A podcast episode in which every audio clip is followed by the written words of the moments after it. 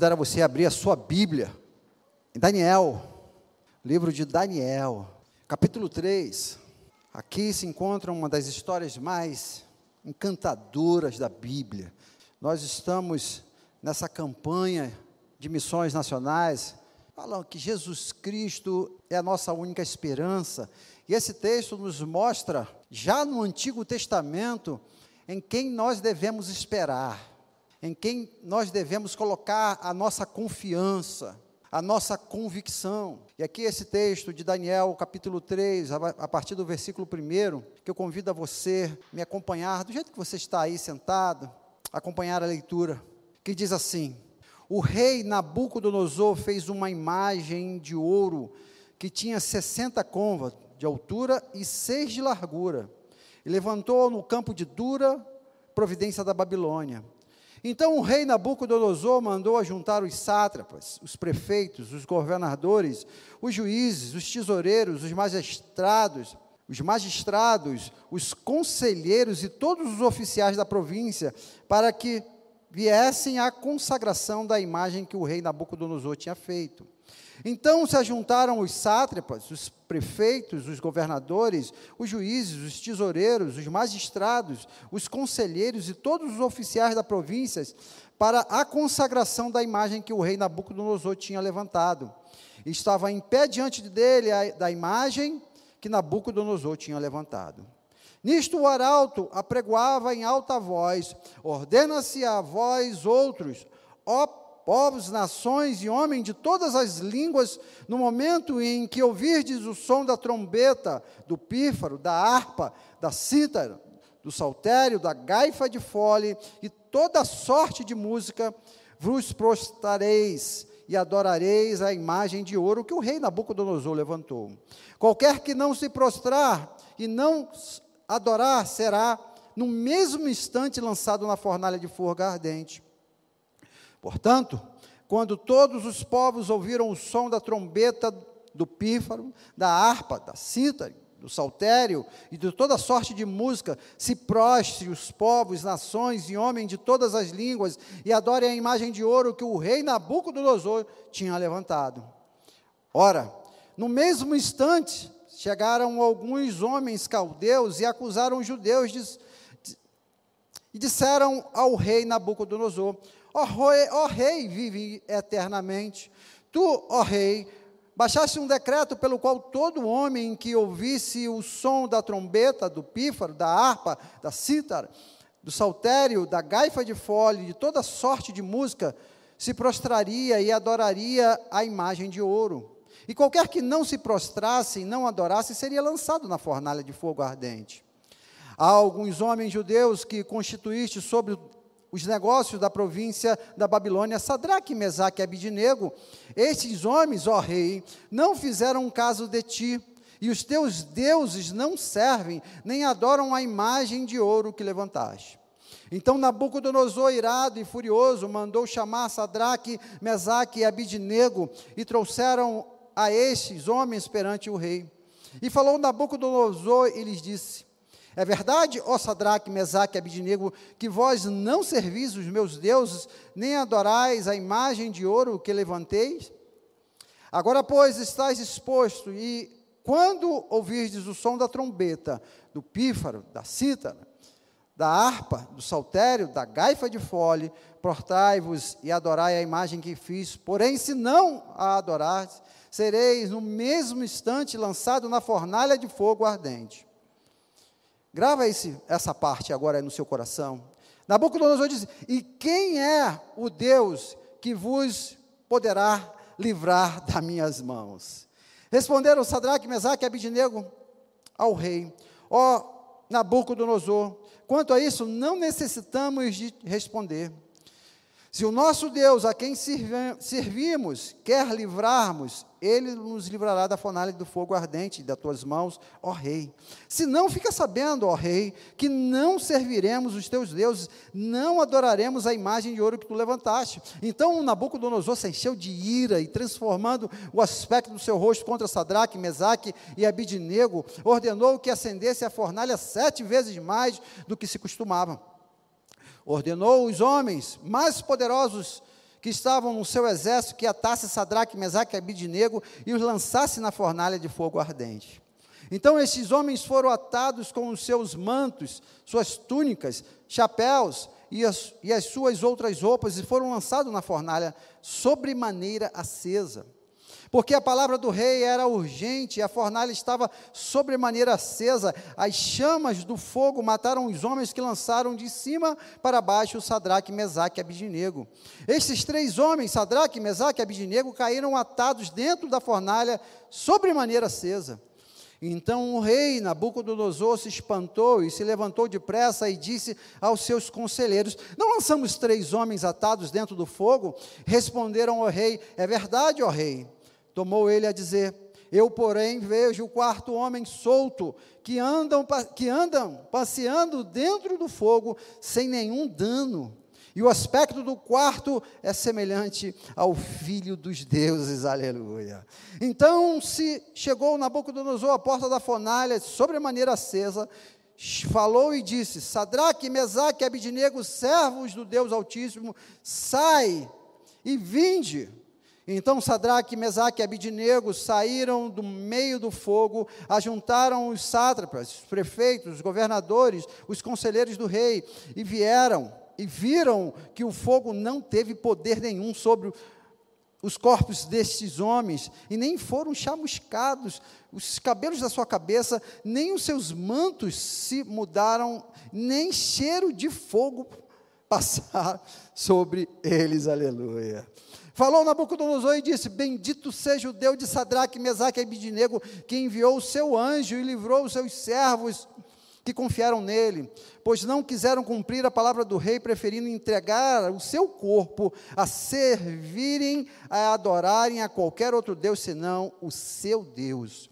Portanto, eu faço um decreto que pelo qual todo o povo, nação, língua, quer que disser blasfêmia contra o Deus de Sadraque, Mesaque e Abidinego seja despedaçado, e que as suas casas sejam feitas com morturo, porque não há outro Deus que possa livrar como este. Aleluia! Não há outro Deus. Não há outro Deus. Lá já no Antigo Testamento, 600 anos antes de Cristo, já ficou claro para aquele povo que não existe outro Deus, igreja. Hoje, depois de dois mil anos, nós estamos aqui dizendo: não há outro Deus. Depois da vinda de Cristo, do nascimento de Cristo, 2021 anos, nós continuamos a afirmar: não há outro Deus. Onde nós temos colocado a nossa esperança, querido? Queria pensar com vocês nessa noite, numa breve reflexão, em que nós temos colocado a nossa esperança. Esse texto vai nos dizer com toda a convicção. Nabucodonosor pergunta para aqueles três jovens: assim, quem é esse Deus que está impedindo vocês de adorar a estátua que eu fiz? O garoto falou assim: calma aí, segura aí um pouquinho, Nabucodonosor. Dá um tempo que eu vou te explicar. Nós precisamos, eu gostaria que você colocasse isso no seu coração, é o tema da nossa campanha de missões, é o lema que nós devemos carregar no nosso peito, querido. Ter na nossa crença a convicção dos nossos comportamentos de que nós não temos outro nome. Aqui nós podemos confiar, ou que possamos confiar. Não temos outro nome. Amém, irmãos? Nabucodonosor constrói uma imagem de ouro. Faz uma imagem grandona de ouro, uma coisa enorme. Fala assim, é pautado num sonho que ele teve no capítulo anterior. Ele ia falar assim: Olha, vocês devem adorar o meu nome.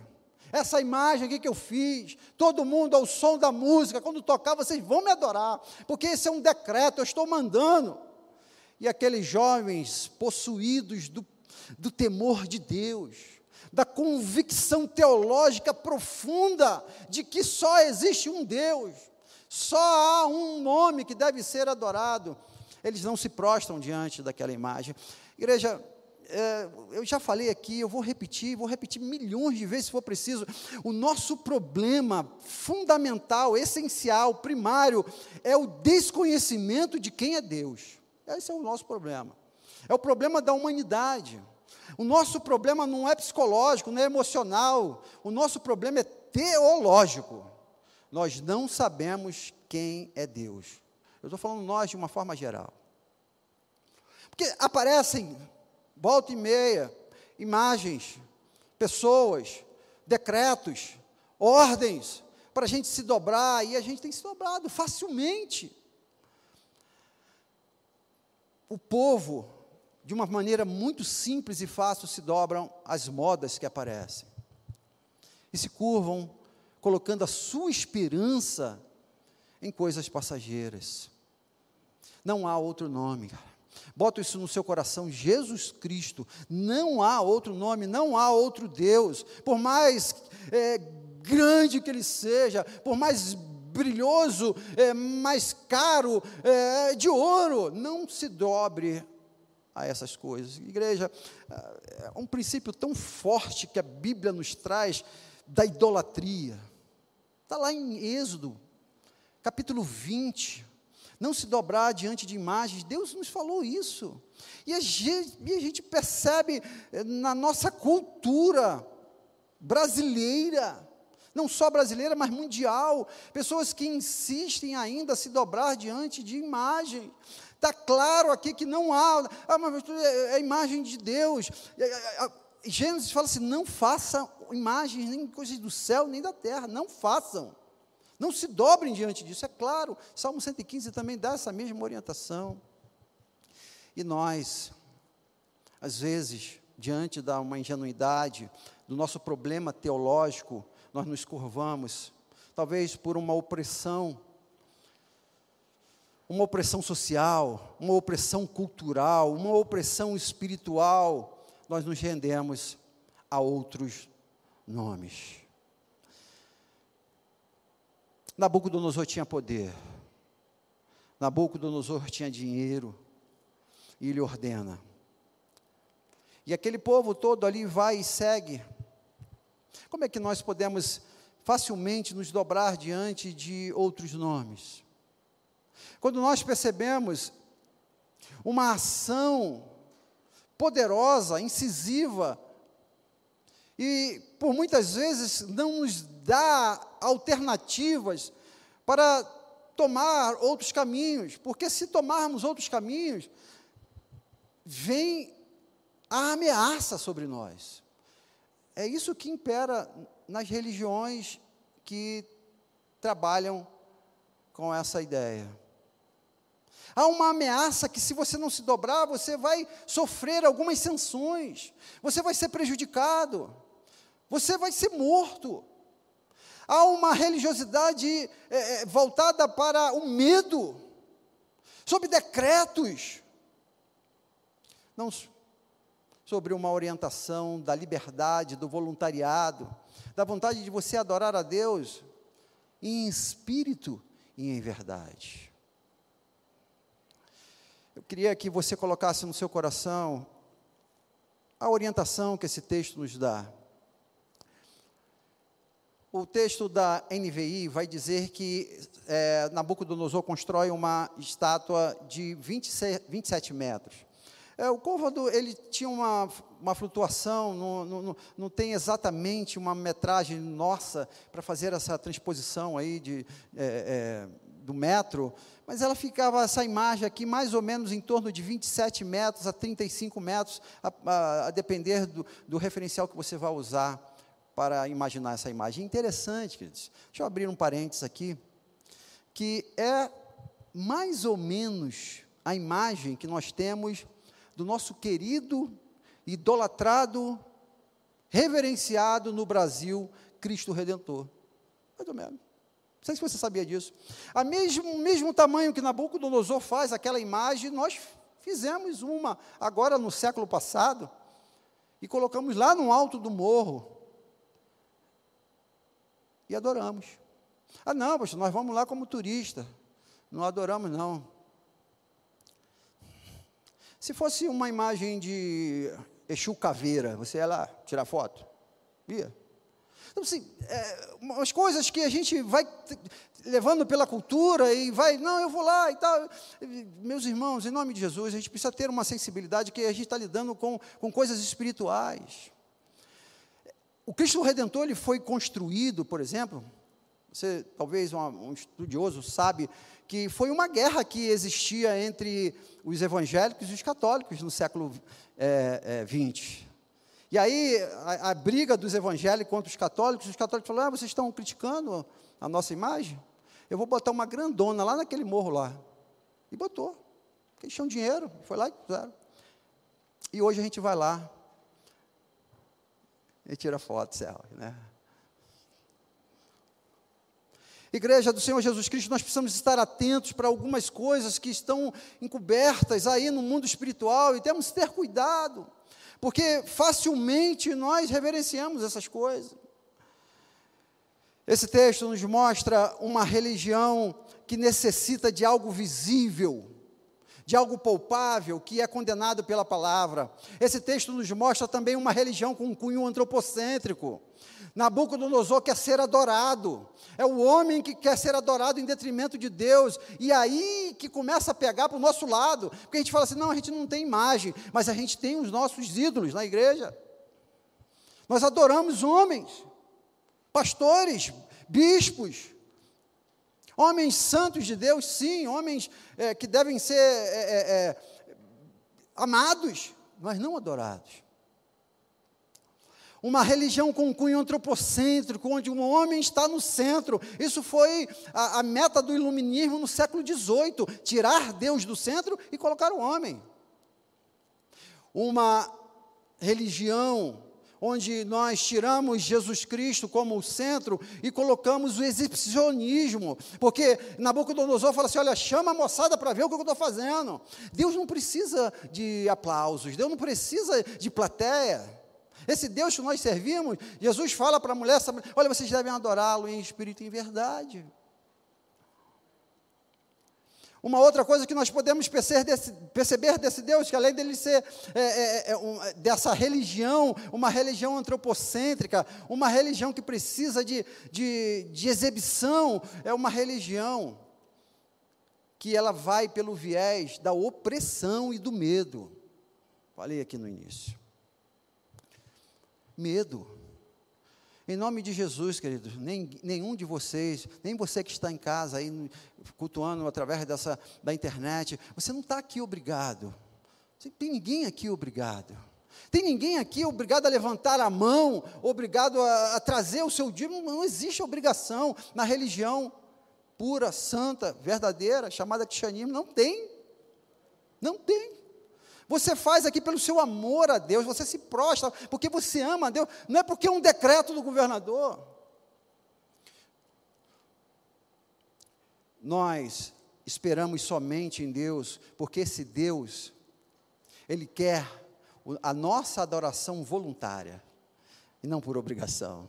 Não é uma obrigação opressora, não é uma opressão, não é uma adoração, um culto que nós devemos fazer com cunho antropocêntrico. Não é uma adoração que nós precisamos mostrar que estamos adorando. Nós adoramos dentro da nossa casa, dentro do nosso carro, descendo no elevador, como o Robinho disse, aqui sozinho. Não precisamos de holofote. Deus quer a nossa adoração em espírito e em verdade. Quem é Deus para você? Não é esse que foi falado aqui de Nabucodonosor. Não é Nabucodonosor, mas parece que existe uma trama infernal é, no nosso tempo e naquele tempo e continua pela história para nós tentarmos colocar outros nomes. A Bíblia diz que não há outro nome. Nós lemos aqui, cara.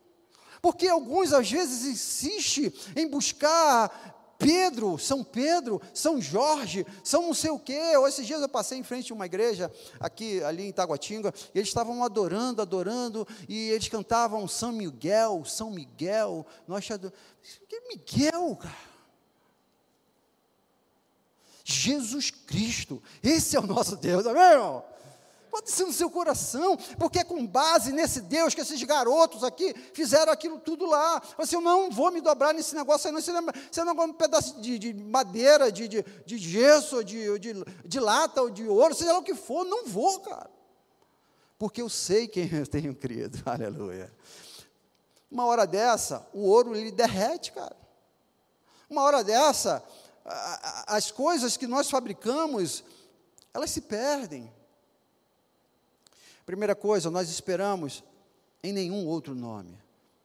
Nós esperamos no único Deus vivo e verdadeiro, Jesus Cristo. Aleluia. Segunda coisa que eu queria que você colocasse no seu coração aí, como reflexão dessa noite. Por que, que nós temos essa, essa campanha Jesus Cristo é a minha única esperança? Por que, que esses garotos aqui, três jovens, desafiou um império? Um império que teve toda a força de invadir Jerusalém, tacar fogo, pegar, matar muita gente, tirá-los de lá, levá-los para Babilônia como escravos, e ainda assim esses garotos não se dobrarem a todo esse poderio bélico, todo esse poderio político. O que, que dava a esses garotos a convicção da esperança? A esperança deles somente em Deus, e não em qualquer outro nome. Porque, igreja, pode isso no seu coração. Primeira coisa, saiba quem é Deus na sua vida. Quem é Deus? E aí você vai parar de adorar outras coisas. Você vai parar de confiar em outras coisas. Você vai parar de, de, de, de esperar em outras coisas. Quem é Deus? Segunda coisa, não tema o que o homem pode fazer contigo, cara. Não tema. Aqui está a raiz dos nossos problemas. Nós ficamos desesperados diante de uma ameaça. Nós estamos vivendo aí no meio de uma pandemia aí, né? Eu, eu, nunca vi tanta gente surtada na vida, nunca vi, gente. Também nunca vi a pandemia, né? nunca tinha visto. O povo surtou. Eu sei que é um inimigo, eu sei que nós tem quase 600 mil brasileiros perderam a vida. Isso é uma, uma ameaça clara, não tenha dúvida.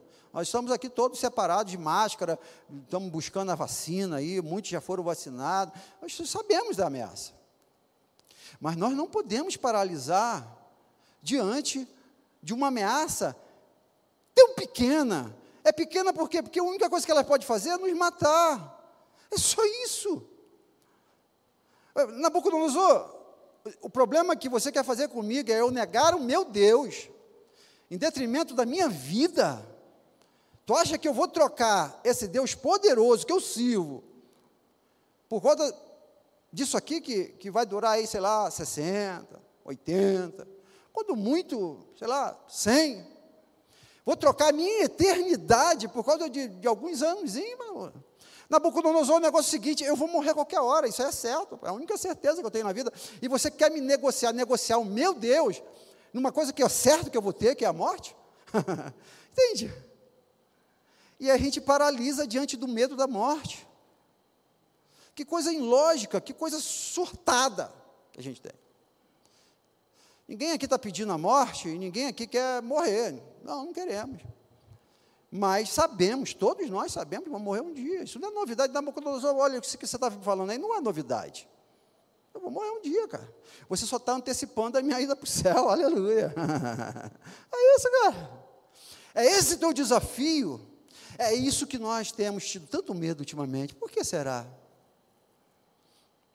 Talvez o primeiro ponto, talvez o nosso medo, talvez a nossa não confiança em outro nome, talvez a nossa confiança esteja em outras coisas. E aí por isso nós estamos com medo de morrer. Igreja, precisamos aprender a descansar no poder de Deus. Olha o que Sadraque, Mesaque e Abidinego diz no versículo 16 e 18. Sadraque, Mesaque e Abidinego, eu já li, vou ler de novo para você. Respondeu o rei, ó oh, Nabucodonosor, não precisamos defender diante de ti. Se fomos atirados, se formos atirados na fornalha de chama, o Deus a quem prestamos culto pode nos livrar. Simples assim. E ele nos livrará das suas mãos, ó rei. Mas se ele não nos livrar, saiba, ó rei, que não prestaremos culto aos seus deuses e nem adoraremos a imagem de ouro que tu fizeste. Eu não negocio a minha fé, Nabucodonosor. Eu não negocio por conta de ameaças. Eu não tenho medo. Tenho medo. As pessoas têm, infelizmente, perdido as coisas mais preciosas que ela tem diante Não é nem uma fornalha, não. Aqui uma fornalha e fogo, pegando fogo mesmo. O cara mandou esquentar lá, né? Bastante. A gente perde a nossa fé, às vezes, por causa de uma coisinha pequenininha. Qualquer coisinha, o crente sai da igreja. Qualquer coisinha, ele nega a fé. Não é fornalha, não estou falando de fornalha, não. Eu estou falando aqui de, sei lá, de um, é, uma chapa de, de, botar misto ali. Não precisa ser muito quente, não, pode estar mais ou menos. A gente já esquenta a cabeça e já larga tudo. Jovens, aprendam a descansar na soberania de Deus. E você descansando na soberania de Deus, você não vai temer a morte, porque Deus está no controle de todas as coisas. Ela falou assim: olha, pai, eu vou nesse negócio aí. É, é, é, esse é o problema, Nabucodonosor. Pode botar meu nome aí para essa fornalha aí. É, vai me matar? Tranquilo. Deus, Ele pode me livrar. Mas se Ele não me livrar, está tranquilo. Eu vou para a fornalha. Porque eu não negocio a minha fé. Eu não me rendo às tuas ofensas. Eu não me rendo diante das tuas ameaças. E essa é a religião aí de fora, cara. Onde, se você não trouxer um determinado culto, se você não fizer uma determinada oferenda, se você não tiver um determinado tipo de prática, você morre.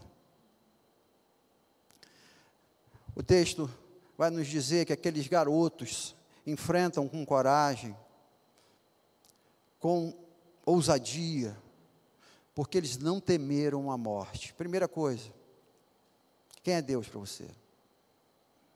Segunda coisa, não temas. Não temas a morte. Porque quando a gente passa a temer a morte, parece que você está colocando a sua vida acima de Deus. E isso é uma forma de idolatria também, cara. Porque você é tão importante e a tua vida é tão importante que ela não pode ser trocada ou colocada é, no mesmo pé de igualdade com Deus. Então, entre a minha vida e a minha adoração a Deus, entre a minha vida e a minha adoração a Deus, eu prefiro a minha vida. Isso também é idolatria. Isso é também se dobrar diante de uma imagem. Isso é também negar a fé que você tem em Deus. Então, igreja, nós estamos vivendo um momento tão terrível da nossa história, da humanidade. O que, que você tem temido, cara? Seja disposto a pagar o preço da tua fé. Seja disposto a vencer, a, tua, a, a vencer o mundo e os desafios por meio da tua convicção que você tem. É, é, a gente não gosta de falar aqui, mas quando houve essa pandemia aí, nós vimos tantos colegas, tantas igrejas, fechando as portas, as pessoas desesperadas. A igreja é um hospital, gente. É aqui onde as pessoas são curadas. Fechou o hospital lá fora, por que, que vai fechar a igreja? A gente está aqui, ó, todo mundo com máscara, já estamos um ano e sete meses essa pandemia. Deus tem nos livrado esse tempo todo. Não temas, cara. Martin, Martin Luther King disse: quem não tem uma causa pela qual morrer, não tem motivo pelo qual viver. Se tiver que morrer na fornalha, vou morrer, cara tiver que vencer os desafios, se tiver que perder os desafios, vamos lá. Mas eu não nego, nós não negamos a nossa fé nesse nome, em nome de Jesus. Amém. Queria encerrar a nossa reflexão. Porque nós esperamos somente em Deus. Versículos 20, 19 a 25 diz: Nabucodonosor ficou furioso, mandou esquentar a fornalha. Bota mais lenha nesse carvão, bota mais carvão nessa fogueira aí, joga mais querosene aí, taca fogo. Vamos piorar, esses caras estão muito abusados. E é assim que acontece. O inimigo, ele, o diabo fica endiabrado, ele fica nervoso com a gente. Porque ele está vendo que não está dando certo, então taca mais fogo aí nesse negócio. Vamos piorar a casa dele, vamos começar a perseguir esse cara. Vamos começar agora criar problemas para a família dele. E aí ele começa a botar lenha ali, botar lenha. E os garotos são amarrados e jogados dentro da fornalha. E aí, igreja, acontece algo tão maravilhoso, tão sobrenatural, tão gracioso. O próprio Deus, Nabucodonosor percebe isso. É o filho dos deuses. Era Jesus Cristo, o quarto homem, que já estava lá na fornalha, aleluia. Falou assim para eles: olha, assim, eu imagino Jesus, eu, gente, eu tentando imaginar a cena. Está vindo assim, os caras que estão te levando já pega fogo, diz o texto. Né? Os três foram levar ele lá, no meio do caminho os caras já queimam. Né? O Sadraque, Mesaque e Abidineu cai no meio do fogo zerado, tranquilo, nem cheiro de fumaça. E aí, de repente, eles estão lá, imagino, de repente, de oração, ciclo de oração de mão dada, né? Sadraque eu não sei, dançando no meio do fogo.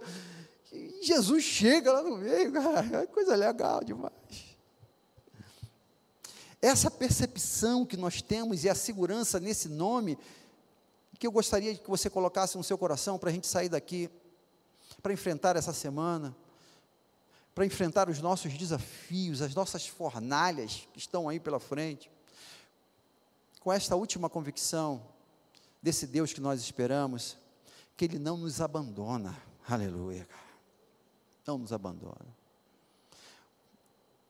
É um Deus que entra na fornalha junto com a gente, É um Deus que vai lá dentro do CTI, lá onde você está lá, parente seu, amigos nossos, é um Deus que vai lá no meio da luta e da guerra, da trincheira, você cercado do inimigo, ele está lá junto com você dentro da trincheira. É um Deus que, quando você passa por um desemprego, a doença de um filho, é um Deus que está lá contigo, porque o Salmo 23, verso 4 diz: Ainda que eu ande pelo vale da sombra da morte, eu não temerei mal algum, porque tu estás comigo, e a tua vara e o teu cajado me consola. Aleluia. É esse Jesus que antes de ir, está lá no Mateus 28, diz que eis que estarei contigo todos os dias até a consumação do século. É isso que nós acreditamos, igreja.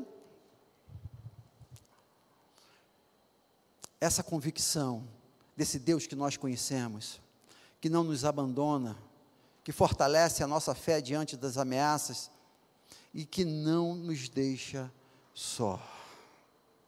Não nos deixa só. Igreja, Nabucodonosor passou.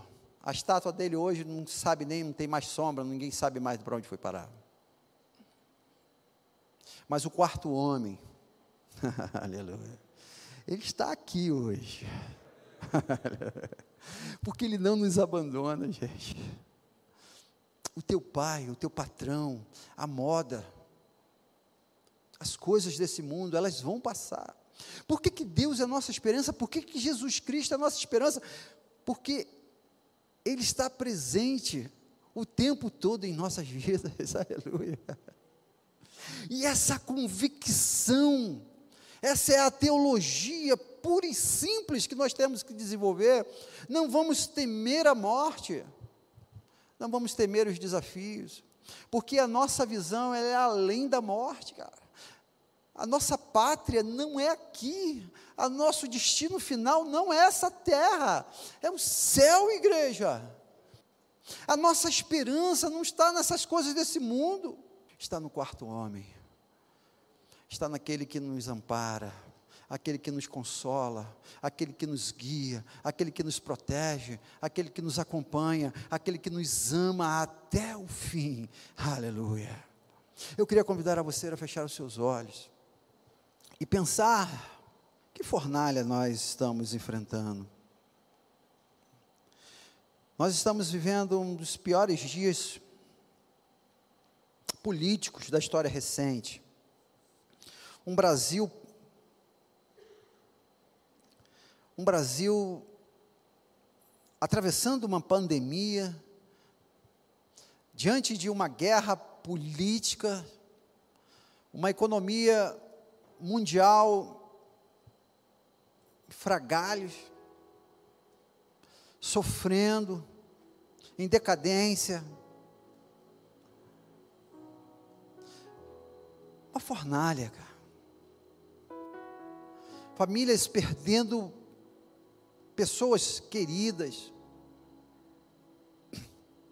Fornalha. Pessoas envolvidas no tráfico de drogas. Cracolândia, como vimos agora, pessoas excluídas. O que nós temos feito para levar essa esperança? Por isso que precisamos fazer missões, igreja. Por isso que precisamos investir no reino. Para que o mundo saiba que não há outro Deus no céu, na terra e debaixo da terra. Aquele que um dia todo joelho vai se dobrar. Porque não existe outro Deus além do nosso Deus. O texto termina com Nabucodonosor chamando aqueles jovens, deixando o seu testemunho de que não há outro Deus. Parecido com o texto em que Elias, no Monte Carmelo, desafia os profetas de Baal, e o fogo do céu cai, e o povo termina o texto dizendo: não há outro Deus. Queria que você saísse daqui essa noite, você que está em casa nos acompanhando, com esta convicção teológica: não existe outro Deus pelo qual você pode ser salvo. Não existe. Não coloque a sua confiança em coisas palpáveis, visíveis. Não faça isso. Não confie em si próprio, na força dos seus braços, na sua capacidade, da sua saúde, achando que você pode livrar-se dos desafios sozinho. Coloque sua confiança em Deus. Coloque sua confiança em Jesus Cristo. E eu queria perguntar se há alguém aqui nesta noite que quer entregar o seu coração a esse Deus, o único Deus vivo e verdadeiro, Jesus Cristo. E dizer, Jesus, olha, eu tenho confiado ao longo da minha história em tantas outras coisas. Eu tenho me dobrado e me prostrado diante de tantos recursos. Eu quero a partir de hoje entregar a minha vida a Deus, a Jesus Cristo, dizendo que não há outro nome. Há alguém aqui nessa noite que quer entregar a sua vida a Jesus Cristo? Queria orar por você. Só levantarem uma de suas mãos. Eu vou identificar você daqui e vou orar por você daqui e você aí. Alguém aqui nessa noite quer entregar a sua vida a Jesus Cristo? Dizendo assim: Eu só quero servir esse Deus, não quero outro, não vou me prostrar a outro, somente a este Deus. Entregue sua vida a Jesus Cristo, entregue o seu coração a Jesus Cristo, sirva a Jesus Cristo. Há alguém aqui? Eu quero orar por você. Só levante uma de suas mãos. Você que está em casa, nos acompanhando esse culto pela internet. Você quer entregar a sua vida a Jesus Cristo? Quero convidar você a fechar os seus olhos aí e dizer: Senhor, não há outro Deus, não há outro nome. Eu quero entregar o meu coração, a minha vida a Ti. Eu quero viver esse Evangelho de um Deus que cuida de nós, de um Deus soberano, que está no controle de todas as coisas. Quero confiar no Senhor. Faça essa oração aí na sua casa. Você que está aqui. Pai, obrigado a Deus, porque nós temos a quem recorrer. Obrigado a Deus pela convicção teológica que nós temos em Ti, na Tua palavra, no nome de Jesus. Obrigado a Deus porque nós temos visto e vivido, ó Deus, esses livramentos que o Senhor tem nos dado, ó Deus, diariamente. Temos, ó Pai, experimentado esta presença do Senhor em nós nos momentos de luta. A tua presença constante por meio do teu Espírito que habita em nós e que nos conduz, ó Deus, no meio das, da fornalha, no meio dos desafios, dos enfrentamentos. Nós não tememos, ó Deus, porque o Senhor está conosco. Aleluia. Obrigado, Deus, pela tua palavra. Obrigado, Deus, pela essa certeza que nós temos. Em nome de Jesus. Glória a Deus. É isso que nos move, gente. É isso que nos faz levantar da cama. É isso que nos faz caminhar. Essa convicção nesse, nesse Deus poderoso. Eu quero encerrar esse culto fazendo aqui um destaque. Feliz demais ver aqui a Aline ali, a Aline Jorge. Passaram agora pela Covid, agora há pouco tempo. Estão aí, cara. Esse Deus que nos livra da fornalha, cara. Tanta, tanta gente aqui pegou Covid, que está aí, ó, pastor Guilherme, eu, minha, um monte de gente. Deus nos livrou. Poderia ser diferente? Poderia. Mas Ele nos livrou glorificar a Deus, exaltar o nome do Senhor. E eu queria te pedir que você continuasse na sua oração e súplica pela irmã Maria José. Não esqueça disso.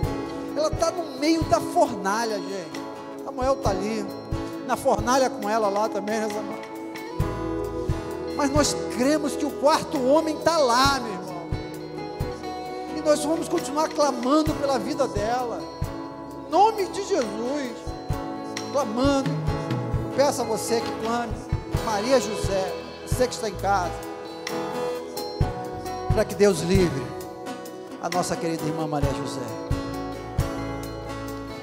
Que em nome de Jesus, essa semana, diante das lutas que nós vamos enfrentar, muitas lutas, não tem moleza, a vida não é um morango, o quarto homem a te acompanhar, aleluia. Amanhã, na tua casa, no teu trabalho, lá no pequeno grupo, durante a semana, o quarto homem contigo, aleluia, Jesus Cristo. Jesus Cristo, Jesus Cristo. Não saia correndo. No final do culto, nós estamos aí com a, a cantina. Tem tempo ainda para conversar, bater um papo ter um momento de comunhão, em nome de Jesus. Que o amor de Deus Pai, que a graça salvadora de Jesus Cristo Filho, que a comunhão e as consolações do Espírito Santo de Deus, o nosso doce e eterno Consolador, seja com esta igreja e com todo o povo de Deus espalhado em toda a face da terra, agora e pelos séculos dos séculos. Amém. Amém.